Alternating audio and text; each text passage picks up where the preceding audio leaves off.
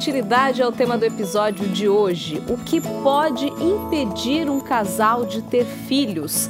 A partir de que momento é melhor procurar ajuda para saber se de fato existe algum problema? E quais são as alternativas disponíveis hoje para ajudar as famílias que sonham em ter uma criança em casa? Vem comigo que nesse episódio tem essas respostas e muito mais.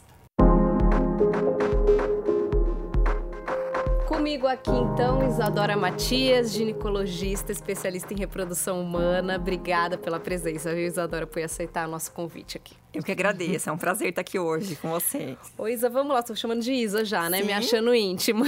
Hoje os casais, eles adiam cada vez mais, né, a decisão de ter filhos principalmente as mulheres, elas normalmente querem ter já aí uma carreira estável, né, uma estabilidade financeira, enfim. E com isso a coisa vai se, se postergando e aí de repente as mulheres se deparam aí com uma idade já considerada avançada quando a gente fala em gravidez, já aí perto das, da casa dos 40, né, 35, 40 anos. A idade é a principal vilã da fertilidade quando a gente fala aí nessa, nesse sonho de ser mãe, de ser pai? Sim. Infelizmente é. A idade é a principal vilã, é, é a principal causa, muitas vezes, de não conseguir engravidar. Né? Justamente por isso, as mulheres acabam adiando às vezes por faculdade, né, mestrado, vai fazer toda uma carreira, se estabilizar e a hora que param, às vezes até ainda não encontraram um parceiro ideal, né, uma parceira e acabam a hora que param para tentar realizar isso já está é, mais difícil de realizar, né? A partir dos 35 anos a fertilidade começa a cair na mulher. Eu ia te perguntar a idade, a partir de 35, então partir então já 35, é uma preocupação? Já é uma preocupação. Já é para, assim, se ela quer engravidar, tem o desejo, se puder planejar antes dos 35 é melhor. Uhum. A chance de engravidar é maior e a chance de ter uma agitação mais saudável é maior também naturalmente. O que, que, acontece com a idade? Vamos explicar então por que, que passa a ser difícil para as mulheres, né? É a questão que é a qualidade dos óvulos, é a quantidade.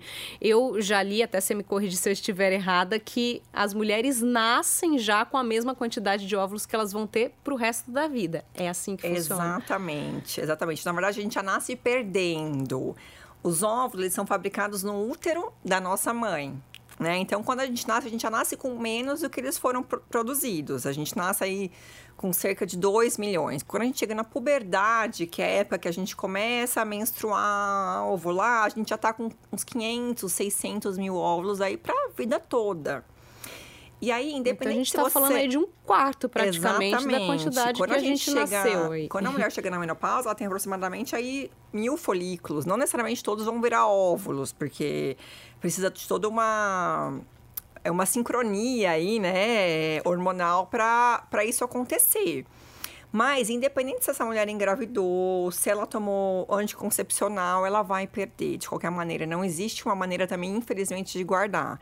Então, assim, tanto a qualidade quanto a quantidade que influenciam. É por isso que a idade é tão importante. Sim, a qualidade também. Eles também. vão envelhecendo, essa é a palavra também. correta. Os que, os que vão ficando, eles vão envelhecendo, exatamente. Então, eles não ficam aptos aí, vamos dizer, para a concepção. Eles ficam mais difíceis de, de poder fertilizar naturalmente, ou mesmo com tratamento, eles ficam Sim. mais difíceis, a qualidade e, cai bastante. E aí a gente está falando também da dificuldade, claro, da, da gravidez em si, ou também acaba tendo maior risco de aborto, por exemplo? As duas de... coisas. A, a chance de, da concepção é menor e aumenta bastante a taxa de aborto, a taxa de morte fetal, não só aborto, de perder, às vezes, durante a gravidez, mais tardio né? E aumentam vários riscos aí, principalmente aborto e morte fetal.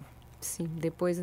Se você fosse indicar aí uma idade ideal, qual seria? Se a gente não fosse considerar todo esse contexto. É, se a né? gente pudesse escolher, né? Sim. Claro, quanto antes melhor. Antigamente se casava com 15 anos, né? Com 20 anos a mulher já tinha às vezes dois, três filhos. E aí eu acredito que também já nem seja tão saudável, é, tão nova, é. né? Qual seria a Mas faixa a, etária? Eu acho ideal? que 30 anos seria o ideal para você pelo menos começar a planejar e tentar, se possível. Sim.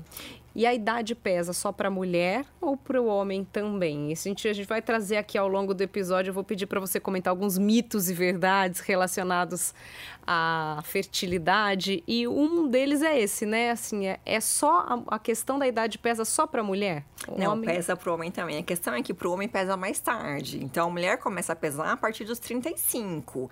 E a gente tá falando que começa a pesar. Não quer dizer que uma mulher não vai ter uma gestação saudável com mais de 35, nem até com mais de 40. Depende muito, né, de cada caso. Mas o homem, essa queda começa a acontecer com, perto dos 50 anos. Então, assim, tem demora mais, mas também acontece. Sim, mas é uma diferença grande, é uma né? Diferença Estamos falando grande. aí de 20 anos, vamos colocar Exatamente. de intervalo, pensando nos 30, que é o ideal para a mulher. Né? Exatamente. Né? É porque o homem, a produção dele não para. Não, é diferente da mulher que já nasce com aquele estoque, né? O homem, ele vai produzindo aí constantemente. E tirando a questão idade, né? Quais seriam os outros fatores que impossibilitariam a mulher de gerar uma criança? É, cistos no ovário, endometriose, né? Quais são os outros problemas considerados problemas de infertilidade quando a gente fala da mulher? Oh, da mulher, principalmente, são causas de ovulação, distúrbios de ovulação. Uma paciente às vezes não ovula, ovula pouco, poucas vezes, né? Causas infecciosas que levam a alteração nas trompas, por exemplo, que é onde começa, onde se inicia a gestação para depois aquele embrião ir para o útero e a endometriose. São as três principais causas na mulher. E como descobrir isso antes, né? Uma outra pergunta importante é em que momento, né, que a mulher deve começar a investigar, porque normalmente acontece muito, acredito, né, da mulher só descobrir algum problema quando ela de fato tenta uma gravidez e não, não tem sucesso, né? Ou isso já pode ser descoberto antes. Exatamente. Muitas vezes ela só vai investigar quando ela começou a tentar e ainda não conseguiu, porque muitas vezes algumas doenças não têm muitos sintomas, né? É, normalmente a mulher procura quando tentou aí meses ou até um ano, que a gente considera normal numa mulher até 35 anos, que vai é, tentar descobrir se tem algum problema, né? No caso da, desses problemas que eu falei que a gente chama de tubários, ela só vai descobrir mesmo se a gente fizer um exame específico. Né? Então, o indicado é buscar exames, um casal, né? Uhum. Vamos falar no contexto tanto homem como mulher. O casal precisa investigar a partir de um ano tentando, é isso? Quando a mulher tem menos de 35 anos, sim a chance dela engravidar ao longo de um ano, se ela né, é, chegaria perto de 90%, 95% de chance de gestação ao longo de um ano de tentativas. Lembrando que é uma mulher que a gente está falando menos de 35 e que tenha ciclos menstruais regulados, vamos dizer assim, que ela menstrue, né? Porque tem uhum. algumas mulheres que têm alguns problemas que não menstruam. Então, nessa, normalmente elas vão procurar antes, né? Uhum. É, e a, dos 30, a partir dos 35 anos, vamos dizer, a partir de 36, seis meses tentando que esse casal deve procurar ajuda. Ah, então depois dos 35, passou seis meses, já é importante buscar Já é importante ajuda. buscar ajuda. Antes disso, elas vão procurar realmente só se tiverem algum sintoma. Por exemplo, no caso da endometriose, muitas vezes tem uma dor importante, uma cólica menstrual importante, às vezes fora da menstruação, então a gente acaba descobrindo antes. Em alguns casos, pacientes que não menstruam regularmente podem ter associados distúrbios ovulatórios que a gente acaba descobrindo antes também das tentativas. Uhum. E o homem? Vamos falar do homem também, porque acho que acontece muito aquela situação de machismo mesmo, né? Sempre o problema é com a mulher, a mulher ela se julga incapaz, ela acha que ela é o problema. E às vezes o homem, eu vejo isso, eu, eu falo que é inacreditável nos dias de hoje a gente imaginar uma realidade assim, mas eu tenho casos até próximos, assim, de pessoas que eu conheço, de mulheres que estão tentando engravidar, e eu pergunto, mas e o seu marido? Ele foi. A... Ah, não, ele não foi atrás, mas assim, e aí, né, gente? A gente precisa de duas pessoas Sim, aí, né, para chegar nessa.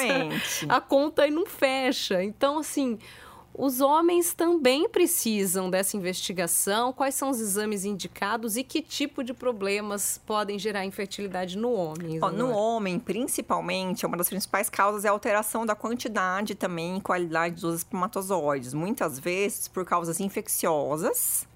É, vamos pensar aí, na maioria dos casos, doenças sexualmente transmissíveis, e alguns problemas hormonais também, devido a medicações ou, ou, é, problemas genéticos também, né?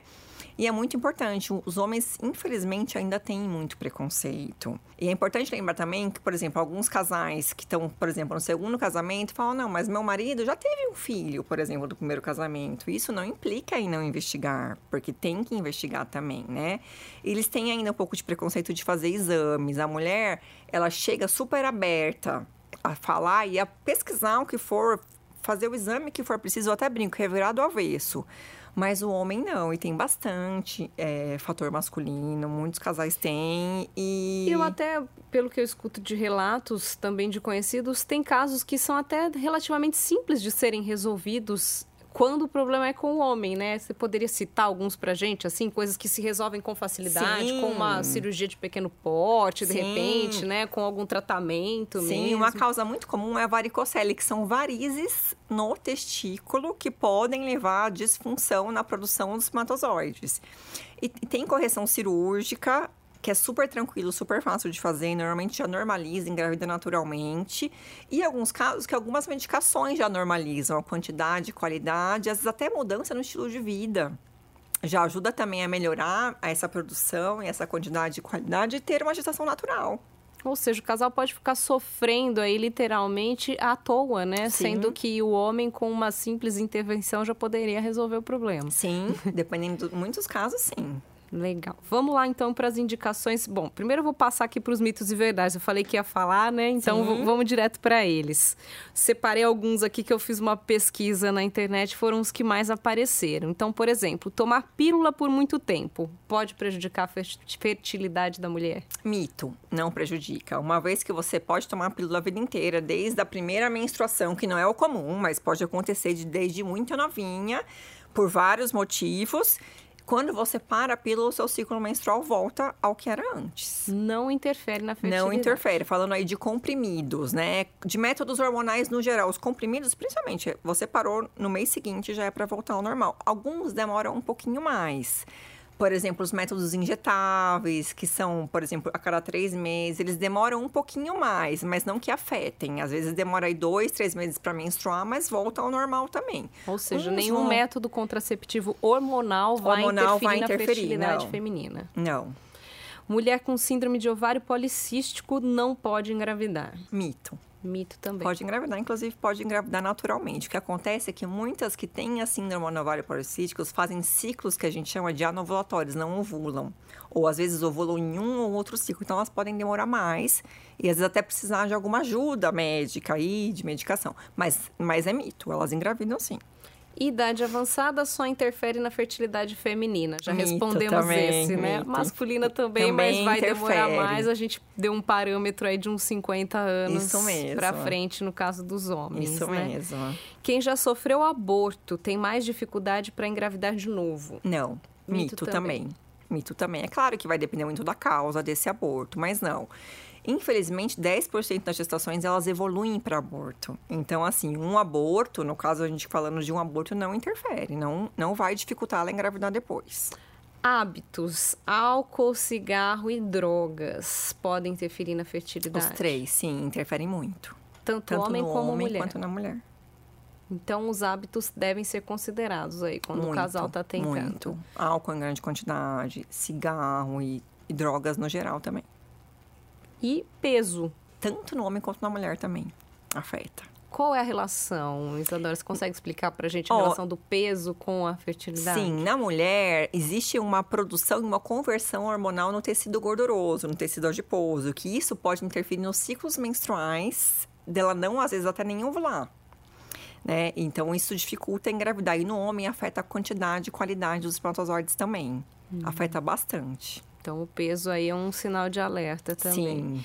Vamos falar um pouquinho, então, das alternativas, então, hoje, né? Para o casal realmente que está com dificuldade, já fez aí, investigou, tentou algum tratamento, não deu certo. Hoje a gente escuta muito falar da FIV, né? Que é Sim. a fertilização in vitro. Então, eu queria primeiro que você explicasse um pouquinho para a gente, né? Como é a fertilização in vitro e em que casos ela é indicada. A fertilização in vitro seria o tratamento mais complexo que a gente tem, né? A gente chama de tratamento de alta convexidade, que nada mais é do que a fertilização ocorrer no laboratório, in vitro por ser numa placa de vidro mesmo. Então a gente vai captar os óvulos da mulher, né? Isso depois que ela passou por um estímulo hormonal, é, a gente vai recrutar aqueles óvulos que ela perderia normalmente. Então, é uma, é, são bastante medicações, hormônios, dura aí uns 15 é, dias de tratamento. recebe bastante hormônio, recebe, né? Nesse, nesse período. Nesse período. Recebe. Para na hora certa, né? A gente vai acompanhando com ultrassons seriados, para na hora certa a gente fazer a captação dos ovos. Essa captação é feita com sedação a paciente dormindo. É um procedimento relativamente simples. Que a é gente... uma cirurgia, a gente pode considerar? É um procedimento cirúrgico, não chega a ser uma cirurgia. Porque os óvulos são captados através de um ultrassom transvaginal. Então, a gente... É uma agulhinha bem fininha, que são... Nada mais são do que como se fossem, vamos imaginar como um assim, exame cistinhos. ginecológico, só como que um exame com ginecológico, anestesia. só que a gente aspira esse líquido desses folículos que é para os óvulos estarem lá dentro, com a paciente dormindo. Nesse mesmo dia, o parceiro colhe o sêmen e a fertilização é toda, ocorre toda no laboratório com uma embriologista que seleciona aí, é, tem mais de um método de seleção dos espermatozoides, que seleciona e, e, faz essa fertilização. O que aconteceria dentro do útero acontece Exatamente. no vidrinho. Exatamente. É isso. isso aconteceria dentro das tubas naturalmente, depois iria para o útero e isso acontece exatamente no laboratório. Esses embriões ficam em cultivo no geral de 5 a 7 dias, para depois eles serem transferidos para o útero, que seria, né, mais ou menos o estágio que eles chegariam ao útero, vamos dizer assim, para simplificar.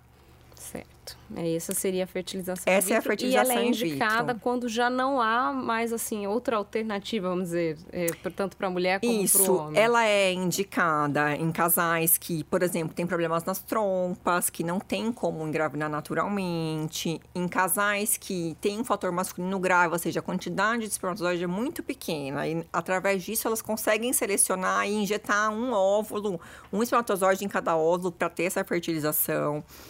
E em muitos casos de idade avançada também, quando a chance diminui muito, a gente já indica, mesmo que a paciente não tenha problema de fertilidade, nenhum desses que a gente citou, a gente indica justamente para tentar encurtar e aumentar a chance dela engravidar.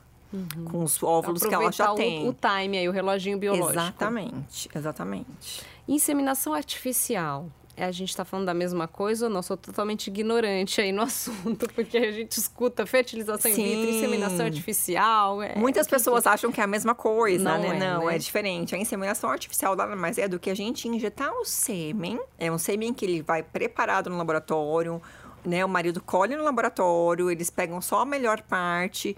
E a gente é um procedimento bem mais simples, não requer anestesia. A gente controla o ciclo da mulher no período ovulatório dela, né? Que isso pode ser um ciclo natural, dependendo da paciente, a gente pode medicar também para ela ovular. A gente injeta esse sêmen através de um cateterzinho bem fininho dentro do útero. Um exame ginecológico bem mais simples.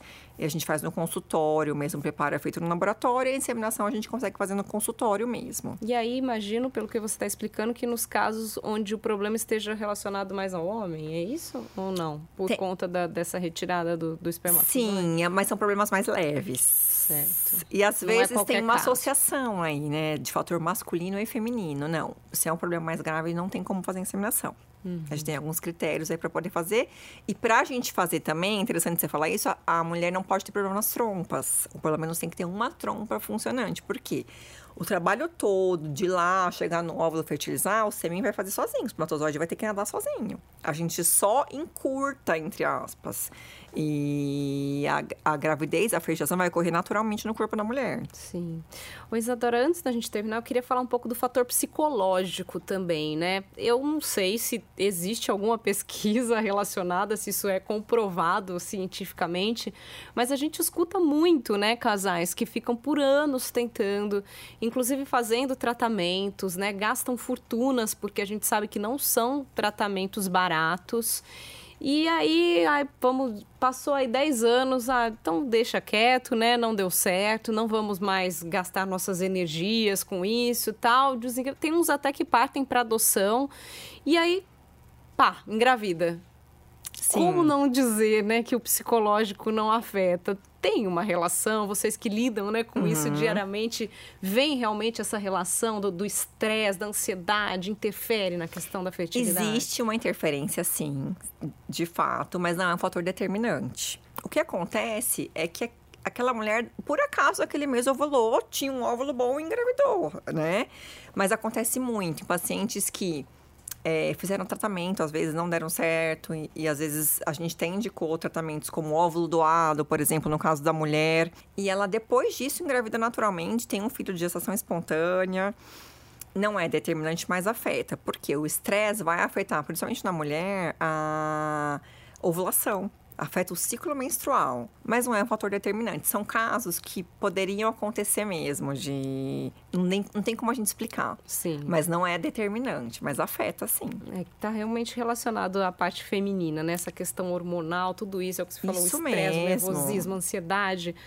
Vai ter um impacto no corpo da mulher como um todo. Sim, com certeza. Bom, acho que o recado final então é preciso investigar antes, né? Antes de se considerar incapaz, porque tem muito isso, né? Principalmente reforçando aí para o lado da mulher, na mulher achar que a culpa é dela, que ela não tem a capacidade. Então, para as mulheres, principalmente, né? Fica o nosso recado aí de não se sentirem culpadas. Para os homens, o puxão de orelha, né? Vamos atrás, Isso vamos é investigar também. E o que mais você pode deixar para a gente de último recado? Eu acho legal de último recado também lembrar que a gente consegue planejar hoje através do congelamento de óvulos. Às vezes aquela mulher quer, deseja ser mãe, tem esse sonho, mas naquele momento, por vários motivos, ela não consegue ainda prever quando que ela vai poder engravidar. E ela guardando os óvulos, congelando os óvulos dela, ela vai ter os óvulos congelados, por exemplo, com 30, 32 anos, um exemplo, ela congela e quando ela for usar, esses óvulos vão ter a idade que eles foram congelados. A chance vai ter muito maior, ela pode é, precisar e lançar mão desse recurso também. Sim, tá certo. E também ela ficar atenta com a idade em que ela está no momento, eu acho que interfere também a questão como a saúde como um todo, Sim. né? Se manter saudável, a gente falou aqui dos hábitos, o quanto eles estão Exatamente. relacionados, né? O útero tá tudo envolvido Tá tudo aí, né? envolvido, É um- é um mas pacote exatamente. completo. Eu acho que esse principal recado mesmo, de estilo de vida, hábitos saudáveis, tudo isso vai ajudar. Perfeito, Isadora. Acho que conseguimos ajudar muitos casais aqui que estão enfrentando essa, esse momento de angústia, né? Vamos com calma, que no fim tudo dá certo. Exatamente. A gente tem muitos recursos aí na medicina para a gente usar também quando precisa. Obrigada mais uma vez pela presença. Eu que agradeço.